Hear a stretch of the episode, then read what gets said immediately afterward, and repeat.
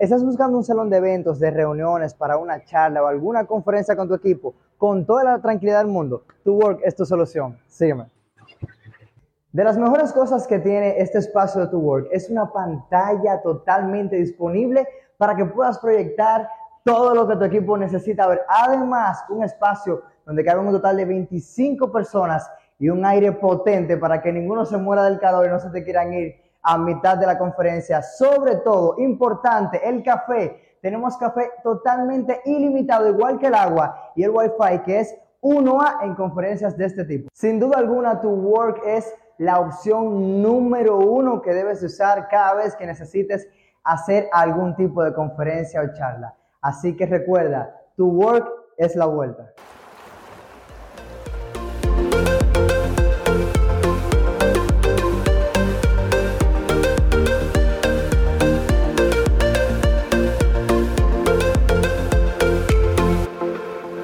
Bienvenidos, queridos amigos, suscriptores y seguidores de Republic Podcast de House Island, en este nuevo episodio que hacemos con mucho cariño y entrega para todos y todas ustedes. Eh, realmente yo me siento muy satisfecho, contento y feliz por los comentarios y el apoyo que nos han dado. Sigan siguiéndonos en nuestro Instagram, Republic Podcast, en TikTok por igual. Suscríbanse en YouTube, denle me gusta, comente, difundan. También lo puedes escuchar por Spotify y por Apple Podcast. Eh, este segmento llega gracias a Guzmán García e Hijos y es ZRRHH para fines que si usted necesita una asesoría fiscal, financiera, de contabilidad o manejo de recursos humanos, esas son tus gentes. Ellos están ubicados ahí en la plaza Amsterdam Business 2 en Bávaro Punta Cana. Y también a nuestra gente de Tu Workspace. Usted que está emprendiendo, usted que necesita un espacio para trabajar, necesita su oficina, necesita una secretaria, un una sala de juntas, eh, eh, parqueos y todo lo concerniente a un ambiente laboral factible, fiable, céntrico y cercano. La gente de Tu Workspace tiene muchos y distintos paquetes de acuerdo a tus necesidades.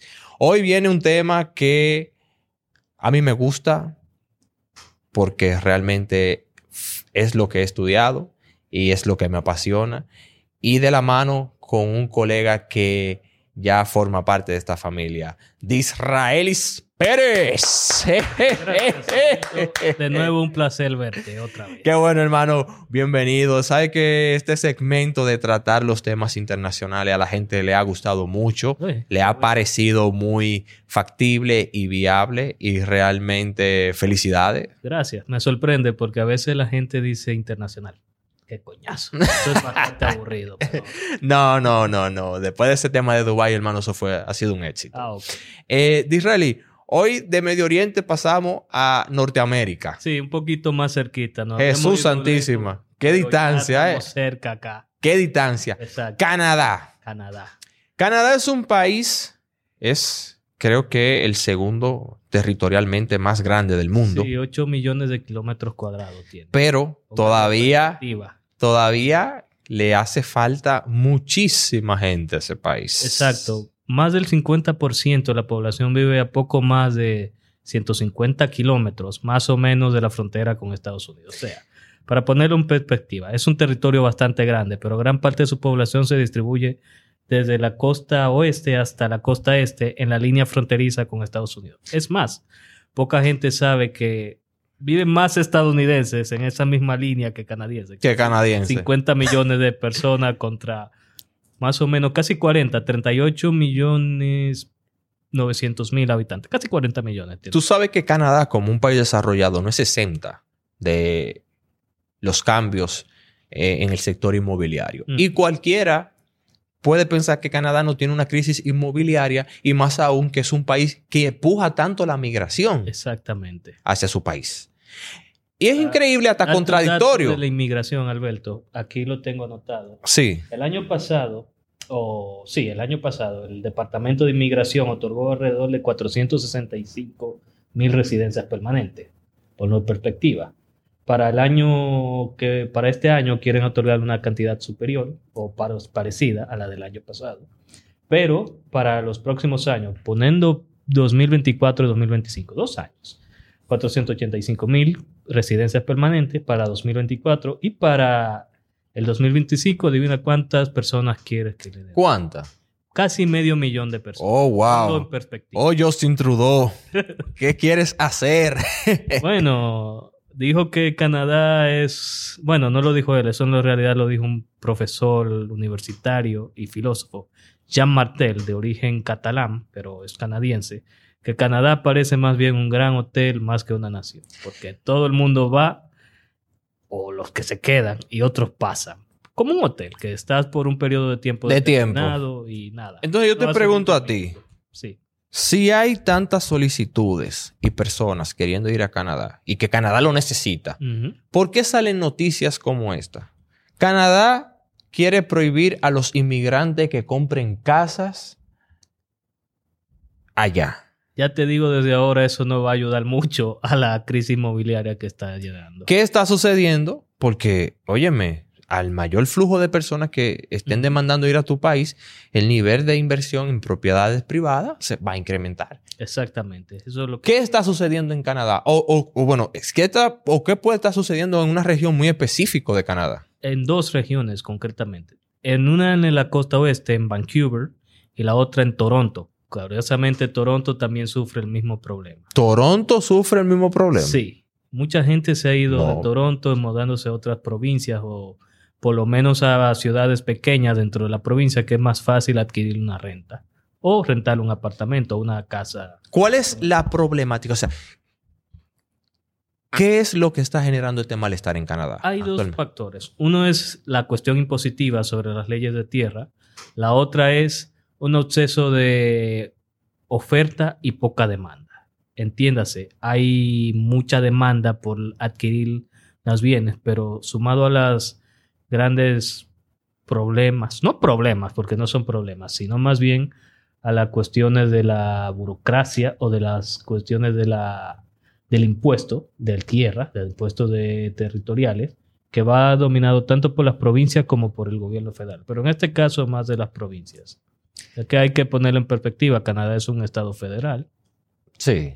Es una monarquía parlamentaria, poca gente lo sabe. De hecho, comparte rey con los británicos. El mismo rey de Gran Bretaña es el rey de Canadá. Y está dividido en 10 provincias y territorios, más o menos. Eh, muchos comentaristas han dicho que eh, impedir las la adquisiciones adquisición a los inmigrantes. a los inmigrantes, eso no va a solucionar el problema. No, al contrario, puede crear otros más. Somalia no solo inmigrantes, sino que ha pasado algo interesante. En los últimos años, debido a los conflictos que hay en este enorme planeta, se ha paralizado un poco lo que es el fast track, que es la entrada para los, digamos, trabajadores cualificados, inmigrantes con alto perfil laboral o educativo para insertarlo al mercado laboral. ¿Qué pasó? Se ha ido dando más apego a los refugiados. Primero a los de Siria, desde más o menos 2011, o voy a ponerlo un poco más cerquita, desde 2015, cuando llega la administración Trudeau, empieza a flexibilizar más hacia los refugiados sirios. Y ahora con la invasión rusa ha llegado un nuevo contingente de ucranianos. Tú sabes que eh, uno de esos estudios dice que Canadá debe por lo menos proyectar 5,8 millones de viviendas para el Para el 2030 2030. para, para paliar un poco la crisis inmobiliaria según el Corporation Canadians eh, de hipotecas, ¿no? Sí, el Corp- Canadian Corporation Housing and Mortgage. Ah, mortgage, mortgage. Mortgage, Eso, Gracias por la corrección. sí, la traducción sería como la Operación Canadiense de Hipoteca y Vivienda. Hipoteca y vivienda, exactamente. Entonces, eh, eh, la migración que está actualmente en Canadá, el sector construcción está desolado, nadie quiere, nadie quiere, Nadie quiere está poco incentivado, rentas, es muy exacto. costoso el nivel construir en Canadá. es muy costoso. Por- por- porque, porque escasean, porque si donde hay un problema, ahí es que vienen las grandes oportunidades. Exactamente. Pero ¿por qué Canadá no ha sabido? ¿O es que es tan, tan difícil? que- ¿O es un cuco construir en Canadá? ¿O es, Es que no impositivamente es imposible? No, es como que no hay la voluntad política de llegar a una solución más o menos viable al- a largo plazo, por lo menos a mediano plazo, la verdad. De hecho, el, uno de los líderes de la oposición, de, que es un partido que le da un Confidence and Supply, perdón el anglicismo. una- No, perfecto. eh, ¿Cómo se traduce eso? Se me acaba de olvidar el término. Eh, apoyo de investidura, Ok. que es el del NPD, el señor Yamit Singh, había propuesto básicamente dar unas viviendas subsidiadas, porque el NPD es un partido, digamos, de tendencia izquierdista, un poco, poco más a la izquierda que los liberales. Que los liberales. Son socioliberales, centro, centro izquierda. Estos son un poquito más a la izquierda. Te lo pondré en términos españoles. Es como Sumar o Podemos. Sí. Más o menos así. Ok. Eh, o aquí mismo, Opción Democrática. que Exacto. sería la misma tendencia Eh, más o menos. esa misma filosofía. Exacto. Eh, Tú sabes que... eh, Que ojo, perdón, para terminar el punto de la subsidio de vivienda. Esto a corto plazo podría ayudar a crear más viviendas VPO o viviendas de protección oficial, pero al mismo tiempo generaría un problema de poca escas- de mucha escasez y inclusive se vería como desventaja para el propietario y una especie de más ventajas para ciertos inquilinos. O sea, se tendría en entredicho la propiedad privada y la titularidad. Oye, es una cosa, es una cosa increíble. Yo pude haber pensado que Canadá hubiese podido tener cualquier crisis, pero al menos una crisis una crisis habitacional. Y yo entiendo que los impuestos son muy avasallantes en Canadá, Exacto. son muy elevados. Es cierto que a nivel federal la tasa impositiva es de un 25%, pero ojo, existen los impuestos provinciales que dependiendo de alguna provincia puede llegar casi hasta un 50%. Bueno, Canadá, entonces, a mi entender, debería de emular eh, lo que han, de- han hecho ciudades como Dubái, que anteriormente le hemos mencionado, y ver eh, en su necesidad de trabajadores migrantes que están necesitando, que tanto se puede incentivar la inversión en propiedad en Canadá, pero también ofertar una, una estrategia eh, a las autoridades como tal, eh, provinciales y federales, de crear incentivos para los inversionistas extranjeros que son los que van a mover el capital. Porque el mismo caso de Dubái, mano. En Dubái ahora el dinero le quiere llover a millón eh, para Exacto. invertir. En Dubái mm, mm, hay mucho dinero y se necesitan muchas ideas para ponerlo a mover. Para poderlo mover, para que tú sepas. O sea, el Dubai el problema no es un tema ni siquiera de dinero, sino de ideas. De ideas, Porque el dinero está ahí como frisado. Está Entonces, paralizado. Canadá necesita buenas ideas para que pueda mover el dinero y así el sector de bienes raíces pueda fluctuar. Eh, Ojo, también se han quedado un poco estancados los salarios de las personas. Para ponerte en perspectiva, anteriormente una vivienda costaba para una familia 2.600 dólares, ahora está casi rondando los 3.000. Ponte que el salario mínimo es 16.55 dólares, dólares canadienses, para Sí, que claro. nos entendamos, no Claro. dólares estadounidenses por hora, casi igual que en Estados Unidos. Pero ojo, igual varía por provincia. Hay provincias que tienen un salario mínimo más alto, otro más bajo. Uno puede llegar a un 15, otro a un 20, más o menos. Pero lo que hemos visto que ha aumentado el valor de la hipoteca o la renta, pero al mismo tiempo se han quedado frisados. Claro, producto también de la pandemia, porque se nos olvida que hace tres años casi sí, tres años. de la no tanto la pandemia, digamos de las cuarentenas, De- que fue Que acabaron. tema, que acabaron y estamos viendo la consecuencia de todo esto. Y que se van a ver por un Se largo tiempo. por un Y largo con unas políticas un poco complicadas del primer ministro Trudeau. Sí, yo lo usaría casi lo No, criminal, pero no. déjame no decirlo para, para No creo, no creo que las cosas puedan prosperar mucho. Tiene, tiene eh, urgentemente el gobierno de Canadá que reformular su política para las viviendas porque eso sí es un tema crucial. Y no es por falta de terreno, ni mucho menos por recursos, porque Canadá creo que es un país que ambas cosas Exacto. le abunda. Exacto, de hecho, para ponerlo en perspectiva, el comercio bilateral entre Estados Unidos y Canadá es uno de los más grandes transfronterizos en el mundo. Entonces, De hecho, uno de los que más exporta a Estados Unidos, curiosamente, es automóviles, aunque buena parte de la producción automotriz estadounidense se hace en Canadá, poca gente sabe, pero Oh, muchos qué- autos qué buen dato. gringos se, Se fabrican. se fabrican en, en Canadá. Estadounidenses, perdonen por lo de gringo. Entonces, eh, es bueno saber esto. Es bueno saber esto, esto que están fundando en Canadá y que si no hay una reforma a sus políticas como tal, no va a haber una solución. Sobre todo la ley de suelo.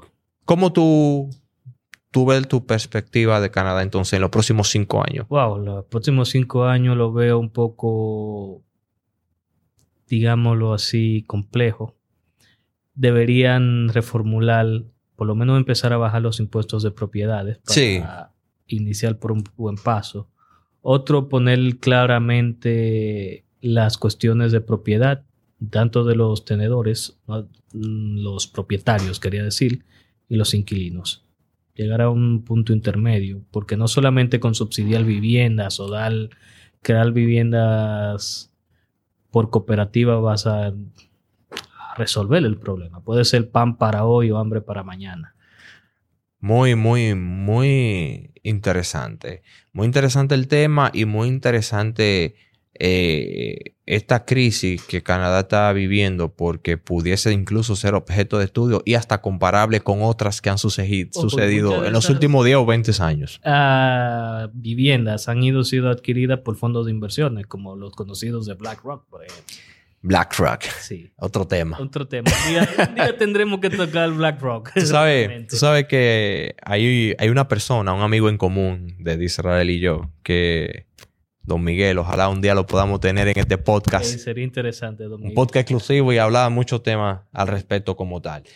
Pero nada, yo entiendo que sí, eh, que no sé si también pudiese eh, comparar a Canadá con el tema de la crisis inmobiliaria de 2008. No sé si esta crisis puede que tenga algunos síntomas similares, Es parecida, es parecida. Pero- No creo que vaya a ser igual, pero sí tiene cierta... pero la realidad es que cualquier efecto que le pudiera suceder a una gran potencia como Canadá y un, prin- y un socio comercial, eh, principalmente también eh, eh, gran parte de los turistas inversionistas eh, que de hecho, residen del extranjero aquí son canadienses. Exacto, es el segundo mercado turístico y es el también el segundo inversor extranjero. Entonces, Para nadie un secreto, empresas como el Nova Scotia, Nueva Escocia- Scotiabank, Scotiabank. es una empresa canadiense. Otras un poco más controversiales como la Barrick Gold, pero no entraremos en ese punto, pero por citar algunas Sí. Entonces, una inestabilidad en la crisis inmobiliaria en Canadá. Otra, muchos han comido helado, me imagino. Jogen Fruits también es canadiense. Jorgen Fruits es canadiense. Lo que pasa es que Oh. tiene un acuerdo con Nutresa, que es la empresa matriz de BOM, De Bon. y lo que hace es comercializar su producto licenciado de madera de licencia. Oh, mira. Hoy me acabo de enterar. Y ustedes también de seguro. Ese dato lo había visto hace muy poco, tampoco lo sabía. Ah, mira qué interesante. Ah, Pero lo cierto es que cualquier crisis que pueda sucederle a Canadá es una crisis que no puede suceder a todos eh, el resto del continente, incluyendo a la República Dominicana, porque juega un papel y un rol muy importante. De Israel y mi hermano, muchísimas gracias. a ti un placer. Eh, nosotros vamos a dejarle aquí las redes de Israel y para que ustedes lo sigan también y puedan hacer cualquier interacción, puede sugerirnos cualquier tema. Y de verdad, gracias por el apoyo. Esto es Republic Podcast de House Island.